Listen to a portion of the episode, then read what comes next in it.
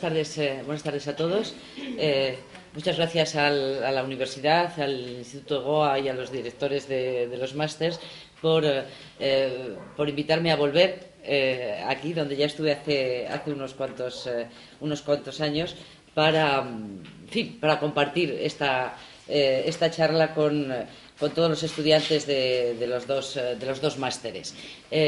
bueno, vamos a ver.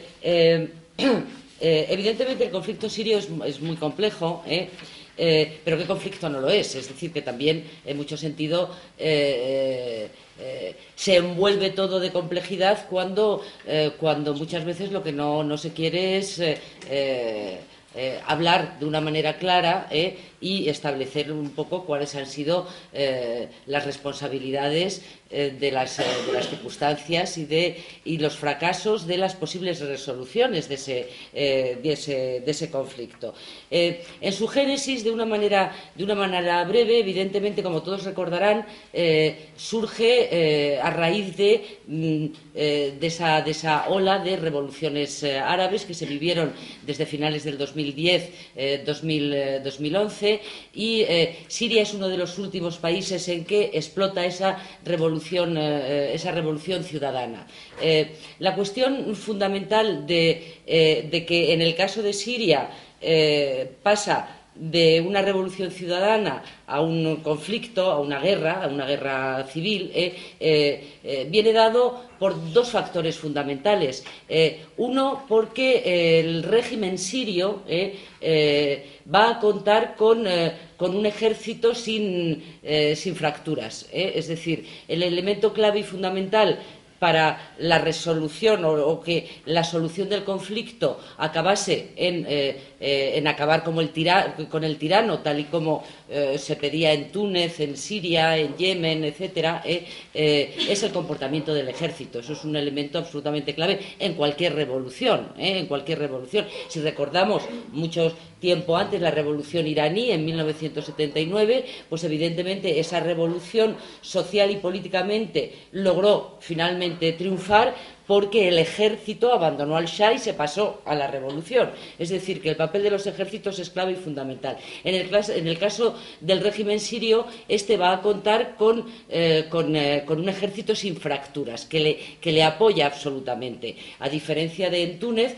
Túnez triunfa la revolución cuando el ejército decide abandonar a Ben Ali eh, y decir que no sale a la calle a matar ciudadanos. En el caso de Egipto, cuando el ejército decide dejar caer a Hosni Mubarak eh, eh, eh, para mm, mm, mm, acabar con la revolución ciudadana y tratar de conducir, dirigir el propio ejército la transición a la a la supuesta democracia que finalmente pues, eh, no, acabo de, no acabo de medrar. En el caso del ejército eh, sirio no hubo fractura, hubo un apoyo total, absoluto con respecto al régimen. Y el régimen opta, eh, opta por la política de tierra quemada, es decir, la política de eh, represión radical ante, los, eh, ante la ciudadanía suble, sublevada.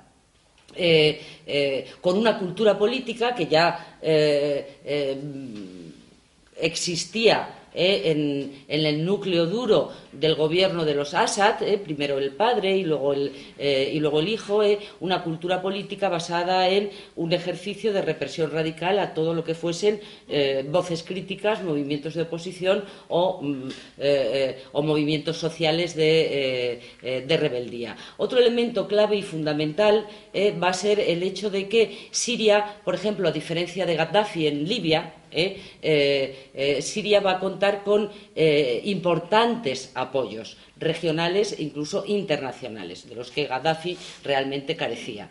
el valor político estratégico de Siria en el Oriente Medio es enorme e inmenso, y más si se tiene en cuenta que cuando esto empieza a ocurrir en Irak, Irak es un país que ha quedado absolutamente destruido. Un, país que vive, eh, que vive en, un, en, un, uh, en un ritmo eh, y en una ola permanente de inestabilidad y de violencia, con un Estado prácticamente incapaz de gestionar eh, eh, y con, eh, con, multitud de conflictos, de conflictos internos. De manera que Siria es un país en que a todos les preocupa enormemente qué va a pasar con Siria y, sobre todo, eh, eh, en caso de que caiga el régimen sirio, eh, ¿Cuál va a ser la alternativa de poder y de gobierno en ese importantísimo país? en ese sentido, Siria contará inmediatamente con el apoyo de Irán.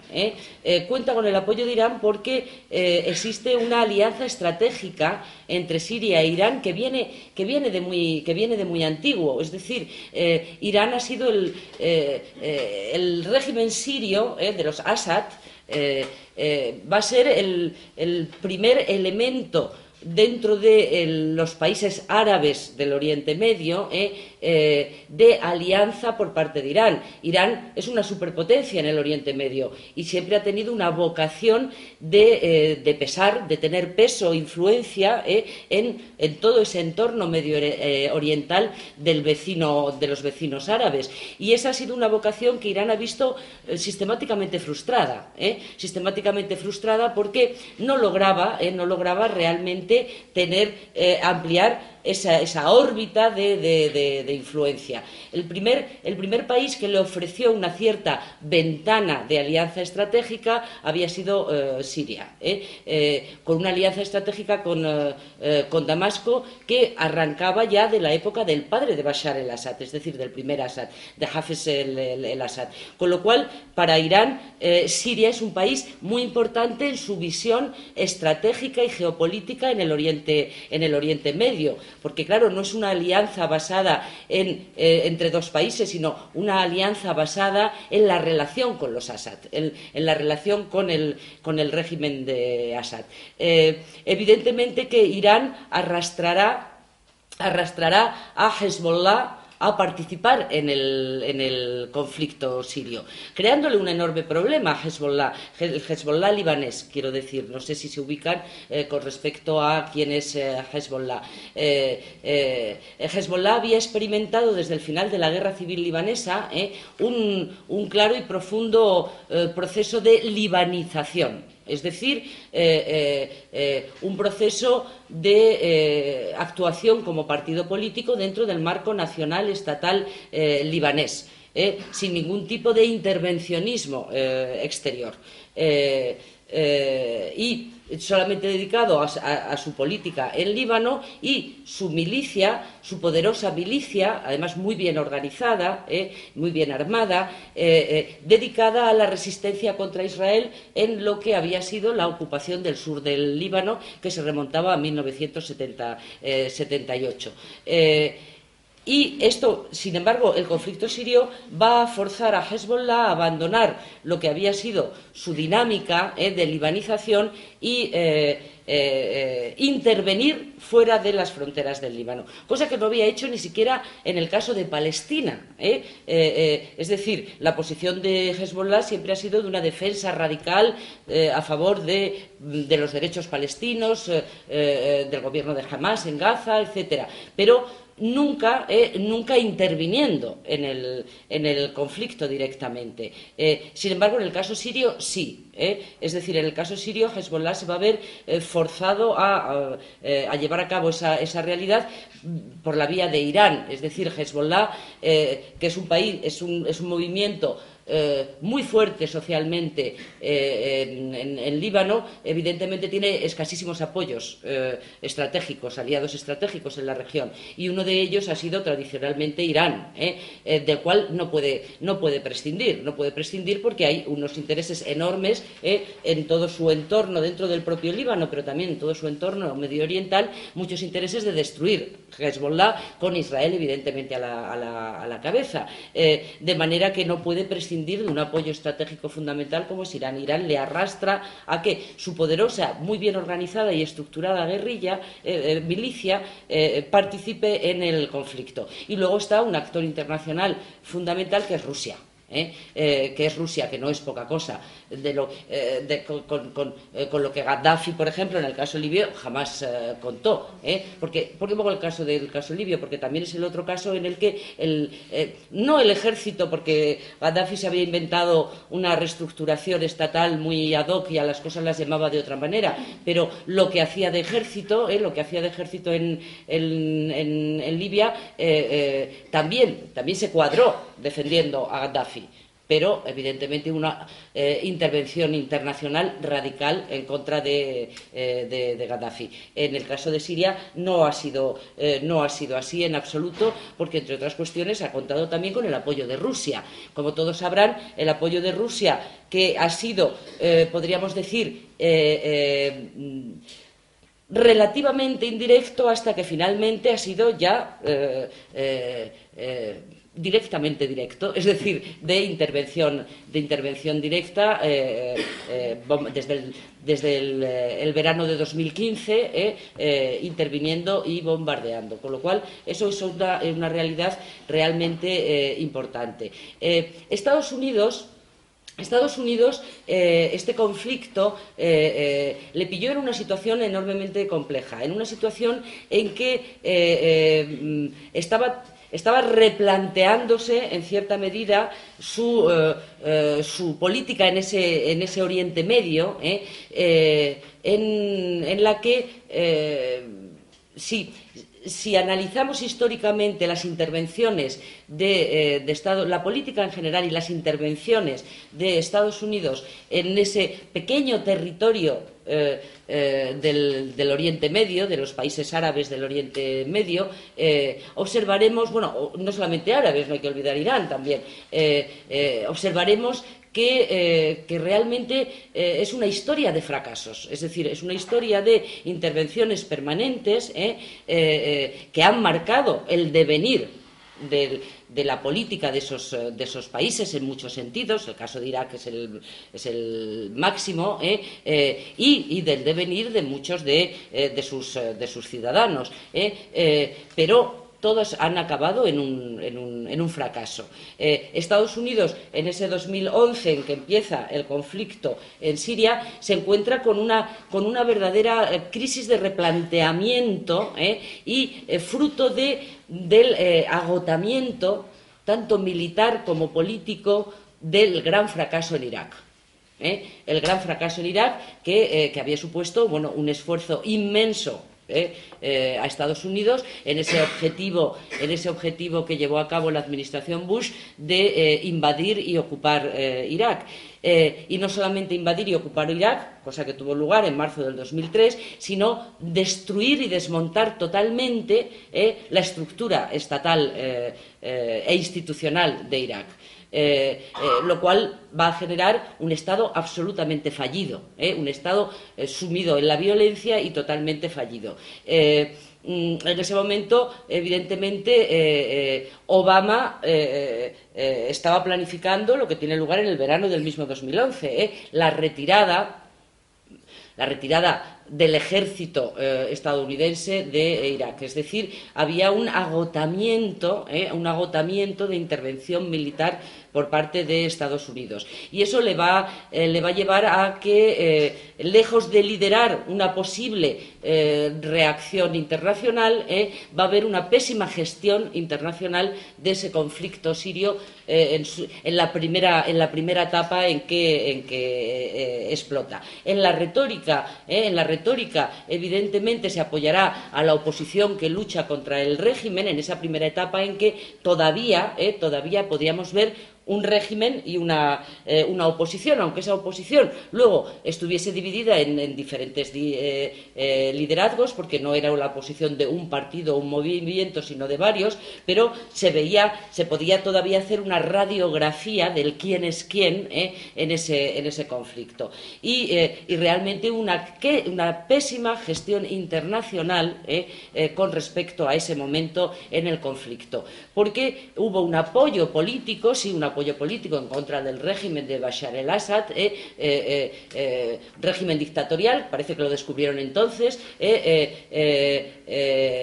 apoyado por Irán, apoyado por Hezbollah, es decir, representando, apoyado por Rusia, no hay que olvidar la crisis ucraniana, es decir, apoyado por, por, actores regionales o internacionales que no estaban en el, en el lado de los aliados estratégicos, y, eh, eh, pero más allá de esa retórica política, el apoyo real a la, a la, a la oposición eh, que, está, que está ya combatiendo contra el, contra el régimen, eh, en un combate en que el régimen evidentemente está, está llevando a cabo una política radical, militar, represiva.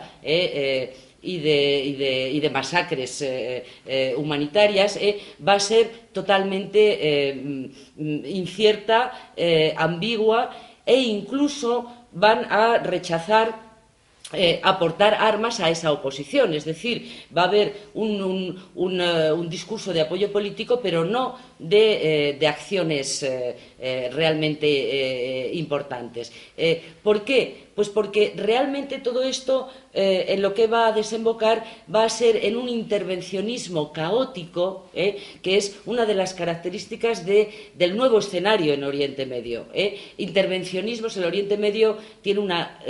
Lamentablemente eh, eh, eh, tiene casi un siglo, no casi, un siglo y medio de experiencias de intervencionismos externos, con unas consecuencias muy negativas.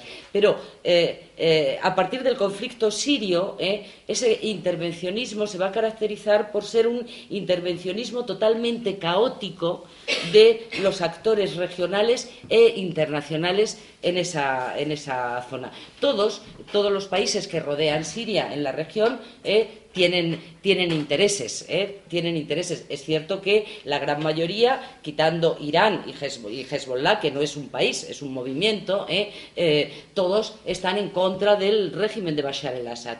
Pero más allá de eso, ese intervencionismo es caótico porque cada actor que está participando en ese conflicto, ya sea directamente o a través de sus proxies locales, tienen una, eh, unos intereses concretos y unos intereses antagónicos entre ellos eh, y mm, tienen una visión de cuál tiene que ser la solución totalmente distinta unos de otros. ¿eh? Tienen unos objetivos de quién tiene que sustituir a los Assad en el poder eh, sirio, eh, que son absolutamente contradictorios. Cada cual tiene sus propios eh, delegados, proxies, como dicen los americanos, sus propios delegados locales en esa región.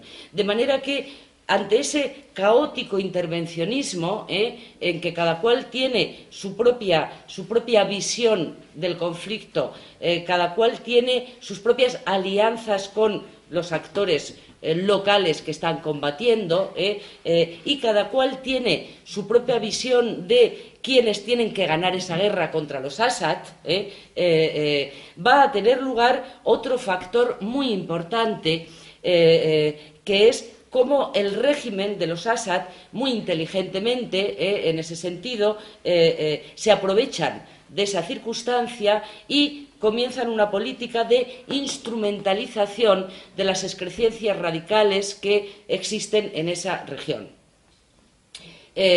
Básicamente, básicamente, en ese momento, el ISIS, ¿eh? el, el, ISIS, conocido por todos, que es el, el, eh, el movimiento, eh, el movimiento islámico por, por Islamic State, el, el Estado Islámico, Estado Islámico en Siria, la gran Siria histórica e Irak. ISIS en sus, en sus y el ISIS, el ISIS y algunas excrecencias también de Al Qaeda, eh, eh, algunas bueno, pequeñas franquicias eh, eh, que quedan ahí de, de, de, Al Qaeda.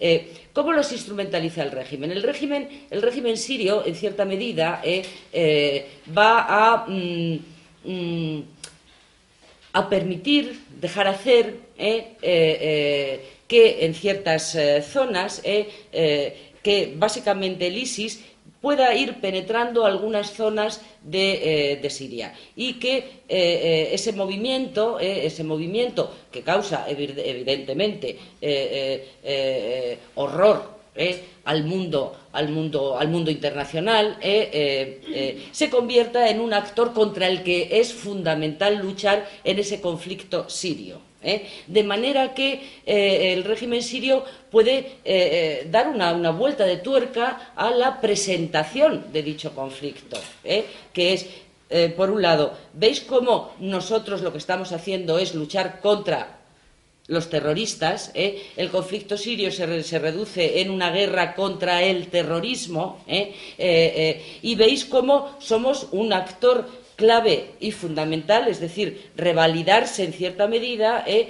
somos un actor eh, eh, importante en esa lucha común contra el, nuevo gran enemigo que es el, que es el, el ISIS.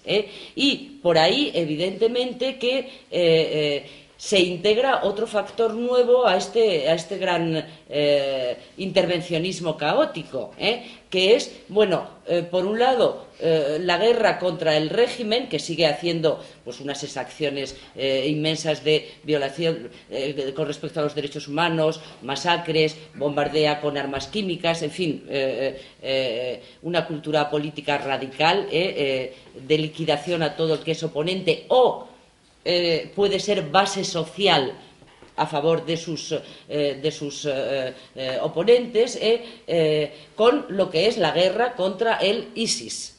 El ISIS que creo que merece la pena dedicarle tres minutos a decir que el ISIS es un movimiento cuyo origen evidentemente es Irak, no es Siria, en absoluto. el ISIS es un movimiento que surge en Irak y surge en buena medida eh, muy relacionado con las consecuencias de la ocupación y eh, eh, reinvención del modelo estatal iraquí que llevan a cabo, inspiran los, los estadounidenses. y es el hecho de reestructurar eh, de una manera fallida, como se ha visto hasta la actualidad, es reestructurar el Estado, eh, el Estado iraquí en función de, eh, de, las divisiones sectarias de las diferentes comunidades que existen en Irak. Con lo cual, con esto lo que se va a crear es un problema un problema profundamente político que se expresa hacia, con respecto a una cierta visibilidad sectaria. ¿Eh? Eh, ¿Y cómo, lo hacen? Pues eh, de una manera absolutamente miope, neocolonial, orientalista, que es dividir el país, dividir el país en torno a los que perciben, pero comunitariamente, no con respecto a movimientos o grupos políticos, ¿eh? sino comunitariamente, es esa visión orientalista de tipo, de tipo colonial, que es la visión esencialista, comunitarizada que se tiene de, de, eh, los, de los, distintos eh, grupos sociales o confesionales en el Oriente Medio, en el que todos son uno y por lo tanto son como burbujas, como burbujas monolíticas que, que funcionan en todos esos, eh, todos esos ciudadanos en función de esa identidad interpretada como única y primaria. ¿eh? Eh, y por lo tanto van a tratar globalmente chiíes, kurdos, suníes. Y van a establecer que los suníes son los enemigos. Todos. No los movimientos, no el régimen de Saddam Hussein, etcétera, sino todos los suníes. y con los que puede dialogar y, tal, los chiíes y con los eh, kurdos, con lo cual va a dividir el país eh, a favor de eh, kurdos y de chiíes, llevando a cabo una enorme desposesión con respecto a los suníes quedan absolutamente, eh, porque incluso hay una, eh, eh, un, sistema de tipo federal en que los pozos de petróleo, que están ubicados en el norte y en el sur, quedan en territorio kurdo, quedan en territorio chií, y los suníes se quedan absolutamente sin, sin el poder, sin el gobierno y todo lo que eso implica, y sin el petróleo.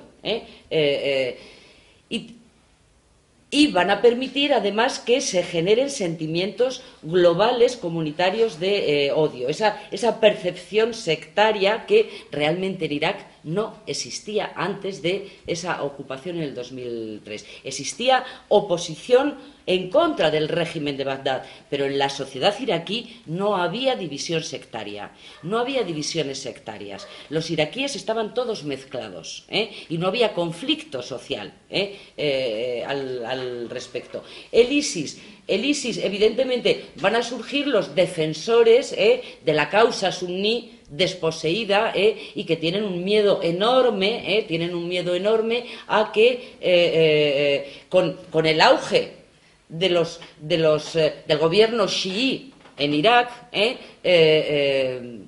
Irán se haga más fuerte, porque una de las grandes contradicciones, por eso eh, comentaba antes que esas intervenciones americanas, y desde luego la iraquí ya es paradigmática, eh, han acabado en grandes fracasos de la política estadounidense. Eh.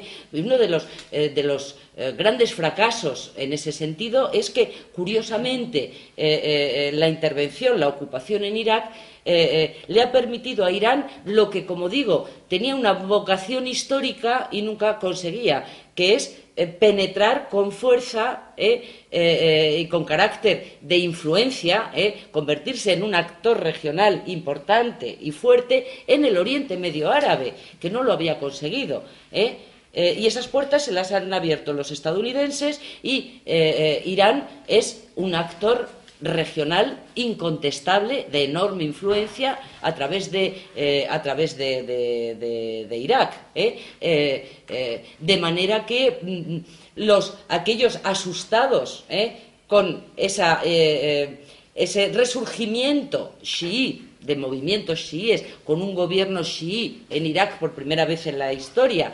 y con Irán como actor fuerte a través de esa realidad, eh, toman la batuta de la defensa, eh, de la defensa de la desposesión suní. Pero claro, toman la batuta de la, de la defensa de la desposesión suní a, su manera. Eh, a su manera que evidentemente no es, no es nada democrática y no es nada mm, mm, mm, democrática. ¿eh? Eh, que, es, que él lo resume todo, entonces ¿para qué voy a repetir sinónimos? ¿no? Eh, y ahí es donde Arabia Saudí entra en verdadero pánico, en verdadero pánico del, del cambio geoestratégico que se está, que se está llevando a, cabo. Y por lo tanto va a dar un apoyo muy importante a movimientos de extracción suní que defiendan eh, que se defiendan en contra de esa desposesión suní eh, eh, y en contra de esa emergencia de los shi que paranoicamente además Arabia Saudí lo interpreta siempre como quinta columna de Irán. Pero claro, lo hace a su manera, a partir de su ideología, de su concepción. Entonces, los movimientos que puede alimentar y engendrar el apoyo, financiación saudí son, están dentro de su línea de su línea wahhabí, de su línea eh, eh, eh, integrista.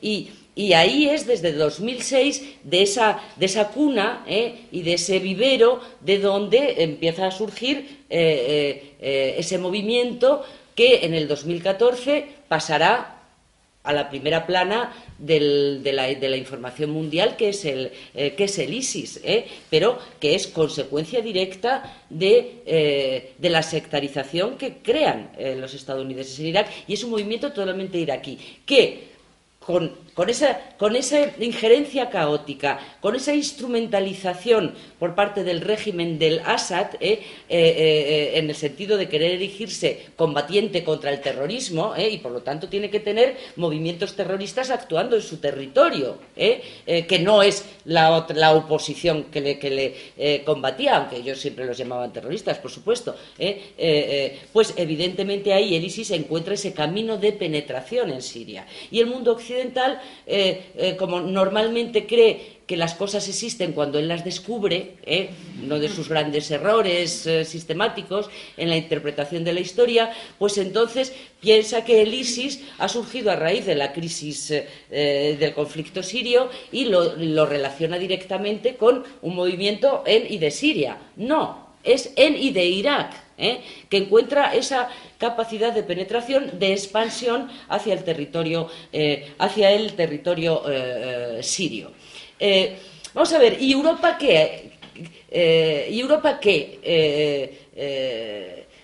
¿Qué hace durante toda esta durante toda esta, esta evolución? Bueno, hay que decir que Europa va a tener creo que lo sabrán todos, eh, va a tener una posición eh, eh, mm, inmensamente, no razonablemente, sino inmensamente prudente.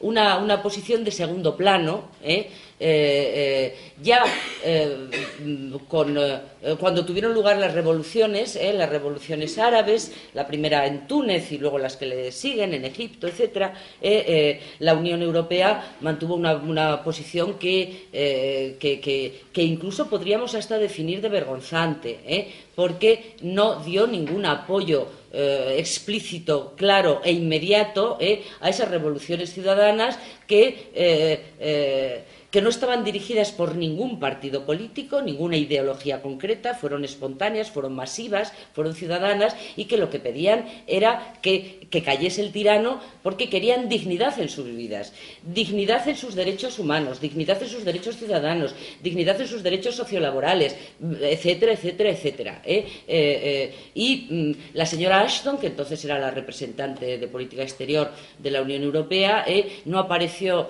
en Túnez hasta un mes después de ser derrocado Ben Ali. Es decir, una, eh, situación de falta absoluta de entusiasmo eh, con respecto a esas revoluciones. Eh. Esas revoluciones que decían Europa, igual que evidentemente Estados Unidos y lo que podemos llamar la política occidental, estaban confortablemente acostumbrados y asentados en un statu quo en que su relación con, esos poderes autoritarios, autocráticos, totalitarios, hay toda una gama de ritmos y de intensidades, ¿eh? Eh, eh, estaban confortablemente bien relacionados para mantener un statu quo con respecto a sus intereses, con, con, ese, con, ese, despotismo, con ese despotismo regional. Y tenían mucho miedo a cuáles podrían ser las alternativas a, esos, a esos, eh, a esos eh, regímenes. ¿eh? Con lo cual, Estados Unidos, perdón, la Unión Europea ha mantenido una, una política discreta de segundo plano y mm, seguidista, seguidista de la posición de la posición estadounidense. en cierta medida hay que decir que los europeos eh, se han ido acomodando progresivamente eh, a, la situación que finalmente se impuso después de la Segunda Guerra Mundial. ¿eh? Desde la Segunda Guerra Mundial ahí hay un orden, todos sabrán, un orden internacional profundo en que Europa pierde, pierde el inmenso poder que hasta entonces había acumulado. Es decir, eh, eh, hasta la Segunda Guerra Mundial, Europa, los europeos, eh, eran la gran potencia mundial. la globalización era europea. La mundialización era europea. La Segunda Guerra, con toda la colonización, los imperios coloniales, etcétera, etcétera. Con la Segunda Guerra Mundial, ese orden se fractura. Europa pierde el poder en esos términos, ¿eh? Eh, de, ser las, de ser la superpotencia, las potencias europeas ser las superpotencias. Y son sustituidos, como todo el mundo sabe, ¿eh? por el régimen de Guerra Fría, bipolar, por dos nuevas superpotencias que son la URSS y, y los Estados Unidos. A partir de ese momento, a partir de ese momento, Europa, la Europa occidental con Estados Unidos, la del este con la URSS, evidentemente, Europa pierde, pierde su posición, su papel, su poder eh, eh, en, el mundo en general, pero desde luego en, el Medio Oriente en particular. Y a partir de ahí, eh, se va a ir acomodando, no es que no vaya a estar presente, claro que va a estar presente, pero claramente eh, Europa se ha ido acomodando a ese papel subsidiario, eh, asumir ese papel subsidiario eh, en la política internacional con respecto a importantes cuestiones y, desde luego, también en los, en los eh, conflictos. Ese papel subsidiario de Estados Unidos. Asumir que en el Oriente Medio el que decide es Estados Unidos y Europa tiene un papel, tiene un papel subsidiario. Es más, Europa ha logrado estar presente en alguno de los momentos, algunas de las cuestiones, a través de utilizar lo que realmente Mm, mm, Europa siempre ha utilizado, que es su, eh, hasta ahora, eh, que es su gran potencial económico. Eh, es decir, el talonario, podríamos decir. Por ejemplo, en un momento álgido de tipo internacional, independientemente de, lo que se considere sobre lo que fue ese proceso y, la, y lo, lo, lo fracasado que, que, acabó. Pero cuando el famoso proceso de Oslo, proceso de paz, palestino-israelí, etcétera, etcétera, eh, eh, eh, la Unión Europea, Europa, no logró estar presente en ese, entre los actores internacionales en ese proceso más que financiando financiando el proceso de paz que decidía políticamente junto con palestinos israelíes, Estados Unidos. ¿eh? Y los europeos estuvimos presentes financiándolo, es decir, que Europa se ha ido adaptando a un papel subsidiario eh, políticamente, la decisión política, eh, eh, y estando presente porque asume buena parte de la financiación de esos procesos políticos que, de hecho, no decide la propia Unión Europea, sino que apoya, porque el, foco de decisión, el, núcleo de decisión, lo ha, lo ha perdido y y no sé, parece que, eh, eh, que se haya conformado eh, a perderlo, a no recuperarlo, porque realmente Europa ha sido incapaz de generar una política exterior propia, una política exterior propia mm, que realmente, bueno, pues no tiene por qué ser antagónica eh, de los Estados Unidos, eh, pero evidentemente sí una posición política propia que la revalide como un actor, eh, teniendo en cuenta además que en esta región del Mediterráneo, en esta región del Mediterráneo, lo que pase en esa otra orilla del Mediterráneo, las consecuencias repercuten directamente en Europa, no, no repercuten a 10.000, 15.000 kilómetros de distancia, sino que repercuten directamente en el territorio eh, europeo. Eh, eh, con respecto al conflicto sirio, con lo cual asumió ese papel prudente y subsidiario. hay que decir que cuando el ISIS empezó a actuar, que empezó a actuar mucho antes de esa eclosión mediática internacional, mm, la posición fue de, eh, como digo, eh, una posición muy tranquila, muy prudente, etcétera. Con con la ola de refugiados que evidentemente mm, va a ser una realidad mm, eh, masiva desde el principio, aunque evidentemente creciente, Europa va a asumir un papel discreto en el sentido de, bueno, ayudar junto con la ONU, etcétera, ayudar a la financiación eh, eh, ayudar mm, financieramente a los países vecinos de Siria, que son los que eh, van a asumir el gran peso de la llegada masiva de, los, de, los, refugiados sirios.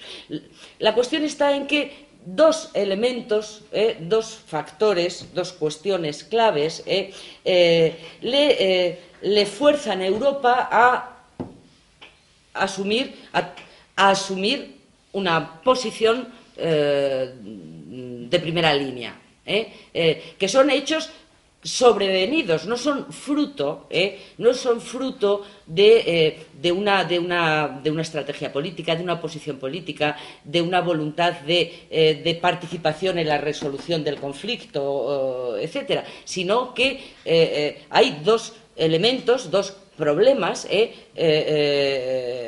sobrevenidos a Europa. Y a partir de ahí es cuando Europa tiene se ve forzada a asumir eh, una primera línea de, eh, actuación con el conflicto sirio, eh, que es, por un lado, los, los, atentados, los atentados que tienen, que, tienen, lugar en Francia, en Bruselas, etcétera, por parte de por parte de una serie de individuos que se reclaman vinculados apoyados, eh, eh, eh, identificados con la causa del ISIS.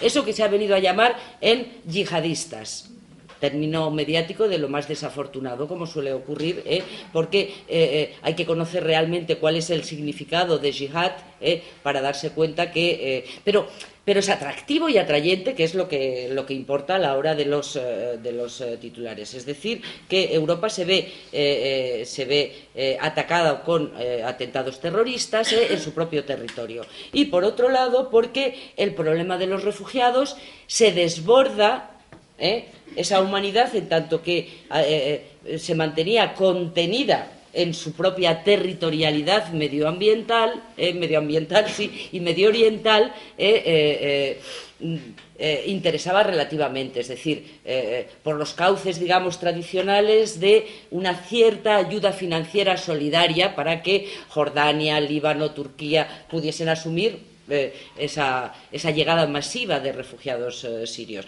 Pero claro, el problema es cuando eh, eh, llega el verano del 2014 y el problema se desborda y se desborda a suelo europeo. Y los refugiados sirios inician una ruta masiva, nueva, que es llegar a las orillas de Europa y poner el pie en territorio eh, europeo. Y esos son los dos, los dos factores que, eh, que, obligan, eh, obligan a, Europa y a la Unión Europea a, mm, asumir una primera línea de actuación.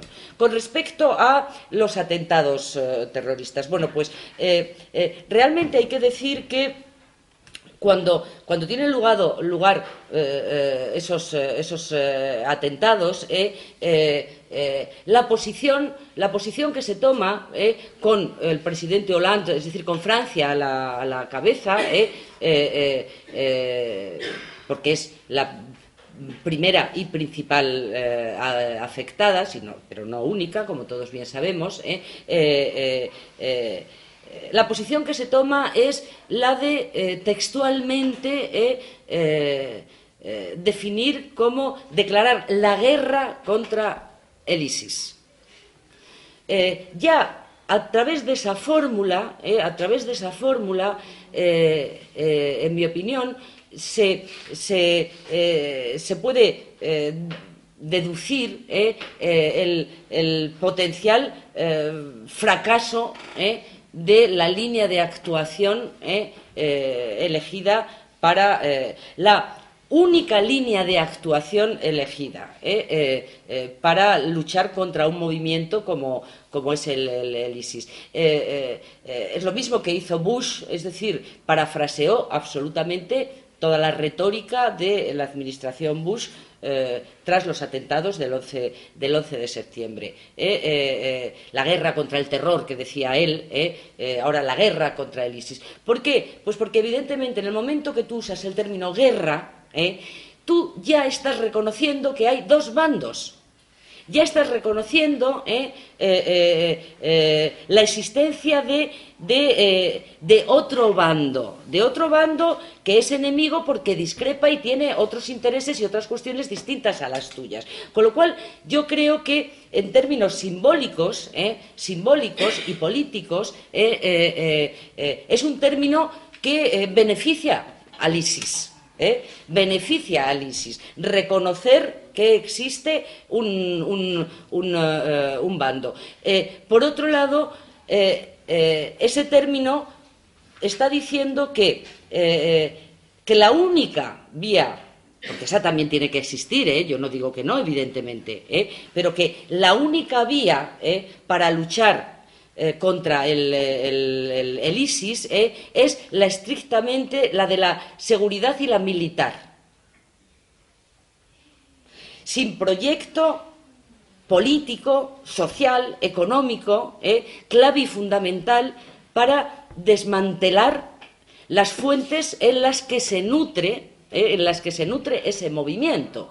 ¿Eh? en las que se nutre ese movimiento en lo que es su cuna y su especial, su particular espacio, ¿eh? que es el Oriente Medio. ¿eh? El, problema de la lucha contra el ISIS en Oriente Medio es que ese intervencionismo caótico ha llevado a no afrontar la cuestión más que desde el punto de vista del poder estratégico, seguridad y militar. Pero no hay un proyecto político, no hay un proyecto político alternativo ¿eh? que ofrecer a aquellas poblaciones que, eh, eh, que en cierta medida han constituido, constituyen y pueden constituir base social para el ISIS, porque claro, el ISIS evidentemente tiene un aparato militar, represivo, etcétera, etcétera. Pero, pero es cierto que,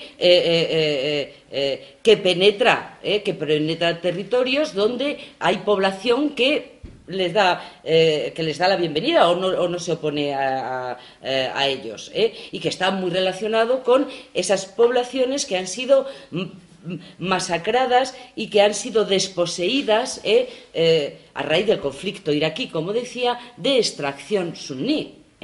Y que, claro, en tanto que a esas poblaciones tú no le ofrezcas un proyecto político alternativo de futuro para ellas, para acabar con esa desposesión, para permitirles una representación en el Estado, para eh, eh, eh, integrarles en un modelo político que no sea ese sectarismo.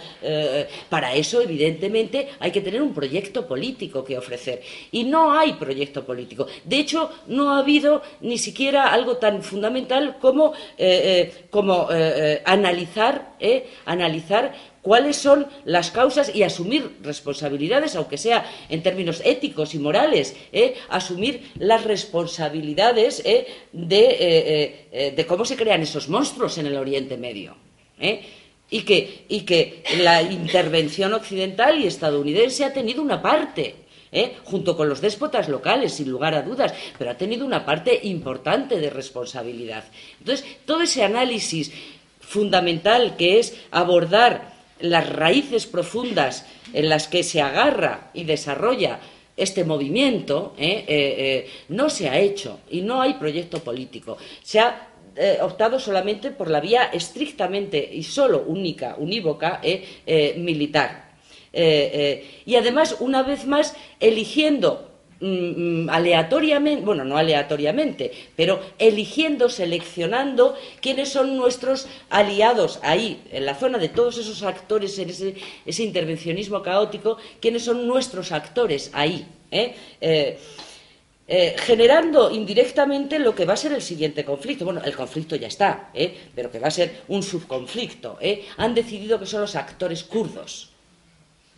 Eso, eso tiene unos riesgos inmensos. ¿Eh? eso tiene unos riesgos. A quienes están armando, ¿eh? a quienes están encargando que luche contra el ISIS ¿eh? son a, los movimientos, al movimiento kurdo básicamente iraquí y sirio, claro, que es los que están en la, en la, en la zona.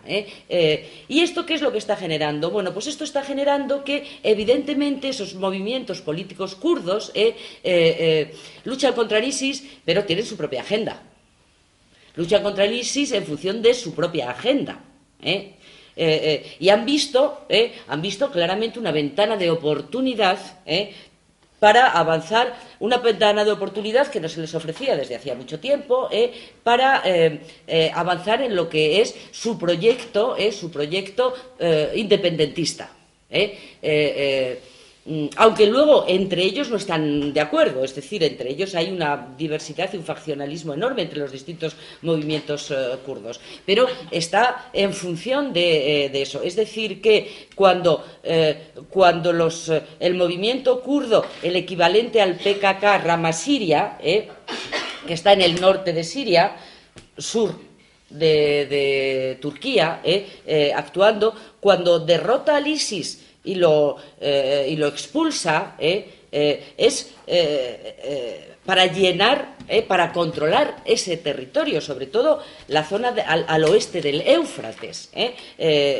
claro, esto no podía dejar mm, mm, sin reacción a, a Irán, a Turquía, eh, etcétera. Con lo cual, ahí hay un elemento, no, me voy a extender porque, porque, porque no hay tiempo, ¿ves? ya sabía yo que me llegaba el, este, ¿eh? pero todo esto está generando, está generando un subconflicto dentro de ese conflicto sirio, en que evidentemente la, tecla, la tecla kurda se, está se está llevando a cabo de un, como no debe de llevarse a cabo. Yo no, planteo aquí que sea legítimo o no sea legítimo ¿eh? Eh, eh, las aspiraciones kurdas. Yo lo que estoy aquí diciendo y planteando es que una vez más, tal y como se está llevando a cabo esta realidad, se está haciendo sin ningún tipo de legitimidad se está haciendo aprovechando la cobertura de un conflicto, sin generar ningún tipo de consenso, ¿eh? Eh, eh, porque evidentemente desbaratar desbaratar de la noche a la mañana la construcción, las fronteras de los estados mm, del Oriente, del Oriente Medio en torno, en torno, a una lucha militar en que no hay proceso político alguno, no abre más que la vía de un subconflicto, ¿eh? un subconflicto grave ¿eh? que va a ser exactamente eh, este. y sin embargo, no se analizan, como digo, esas profundas causas políticas, sociales y económicas que también hay que analizarlas en nuestro propio territorio. ¿Por qué? Pues porque hay que tener en cuenta que eh, esos mm, básicamente jóvenes, eh, eh, llamados yihadistas, que han puesto las bombas en, mm, en, en Francia, en Bruselas, etcétera, no vienen del exterior. No nos engañemos. No son comandos que vienen de Siria, de Irak, etcétera. No, no, no, no. Son franceses, son belgas. ¿eh? Eh, eh, con lo cual, ahí, en esa, en esa realidad, falta y está faltando, es decir, la respuesta cuál está siendo. Pues si allí es la guerra contra, aquí es seguridad.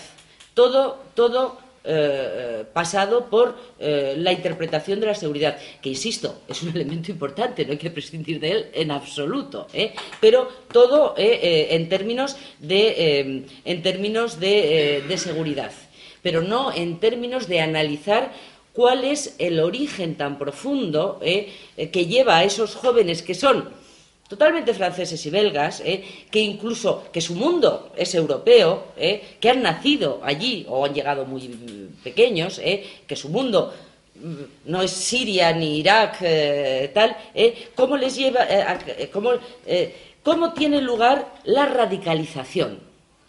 un análisis de su radicalización, de las causas profundas de su radicalización, de su extremismo y de identificarse con una causa que realmente eh, en términos, en términos de, su ámbito eh, cultural, político, social, eh, está lejísimos, es, tendría que ser casi ajena. y ahí, claro, ahí hay que afrontar una realidad profundísima, ¿eh? una realidad profundísima, que es el, eh, la discriminación, el racismo, la marginación, la desposesión, el desprecio ¿eh? que experimentan esos jóvenes, que llamándose Mohammed o llamándose Ahmed no te da un trabajo nadie. Y eso es una realidad empírica. Y, y con una islamofobia creciente que, es lo último que quiero suscitar, en el debate podemos... Eh, eh, eh, una islamofobia creciente que nadie se atreve a llamarla realmente por su nombre. Y nadie se atreve realmente a tomar las medidas necesarias para luchar contra este nuevo racismo, un nuevo racismo que, de nuevo, otra vez, amenaza profundamente a Europa. ¿Eh? amenaza profundamente a Europa porque es un racismo cada vez más extendido, ¿eh? es un racismo eh, cada vez más mm, expansivo, que ya lo representan partidos políticos de casi todos los países europeos que cada vez ganan más elecciones, a los cuales incluso en lugar de denominarlos partidos de extrema derecha, islamófobos, se les llama partidos populistas xenófobos, la fuerza del lenguaje es la carga de la fuerza del lenguaje lo primero que hay que hacer es pasar el definirlos por su nombre para pasar el, mensaje de lo negativos que son. Y no. En lugar de extrema derecha, ahora se habla de movimientos populistas. No me digan que eh, eh, eh, la percepción social eh, no es distinta. ¿eh? Y en lugar de llamarlos lo que son, que son islamófobos, hombre, no es que les gusten los extranjeros en general, ¿eh? por supuesto, pero que claramente se han ido especializando en contra de los, en contra de los, de los musulmanes. En lugar de llamarlos islamófobos, los llaman xenófobos, con un ingrediente más, que xenófobo es el que odia al extranjero. pero es que esa islamofobia está muy centrada por supuesto, a los musulmanes de fuera, pero es que está centradísima en los musulmanes europeos, ¿eh? europeos, que no son unos extranjeros, que no son en absoluto extranjeros, que son nacionales de Europa, que son nacionales de Europa, que son generaciones ya nacidas en Europa y que son eh, eh, europeos. Entonces, el gran problema de la islamofobia es que se está institucionalizando de una manera desculpabilizadora socialmente. Eh, se presenta como, eh, una cuestión de autodefensa y de patriotismo. ¿eh? Los musulmanes nos amenazan, nos invaden. la llegada de estos bárbaros, ahora con los refugiados, hemos visto evidentemente cómo han sido presentados por, por todos estos movimientos. bueno, y junto con intelectuales y, eh, base social importante, presentados como, eh, eh, como, una invasión de la barbarie islámica frente a Europa y sus, y sus, y sus valores. Entonces, claro, la cuestión está en que evidentemente no se lucha contra esa islamofobia. Y esa islamofobia, con todas las repercusiones para la vida diaria, porque esa islamofobia tiene unas raíces históricas mucho más profundas, no ha surgido ahora. Eh, eh, eh, se ha acrecentado ahora y y como digo, se está presentando de esa manera muy desculpabilizadora. Y claro, esa islamofobia con sus consecuencias de marginación, de discriminación, de desigualdad, de humillación, en términos sociales, laborales, económicos, tiene una incidencia enorme en todos esos jóvenes, eh, eh, de los cuales, bueno, pues eh, evidentemente una minoría, una minoría, pero es una minoría que coge el camino más reactivo, más radical y más extremista. no se están abordando estas cuestiones que son claves y fundamental. Hay que cambiar las raíces, el, origen de, de, las raíces de, esa realidad que se convierte en odio, en odio y venganza por parte de esos jóvenes que son europeos, es una cuestión eh, eh, eh, europea que hay que, que, hay que resolver.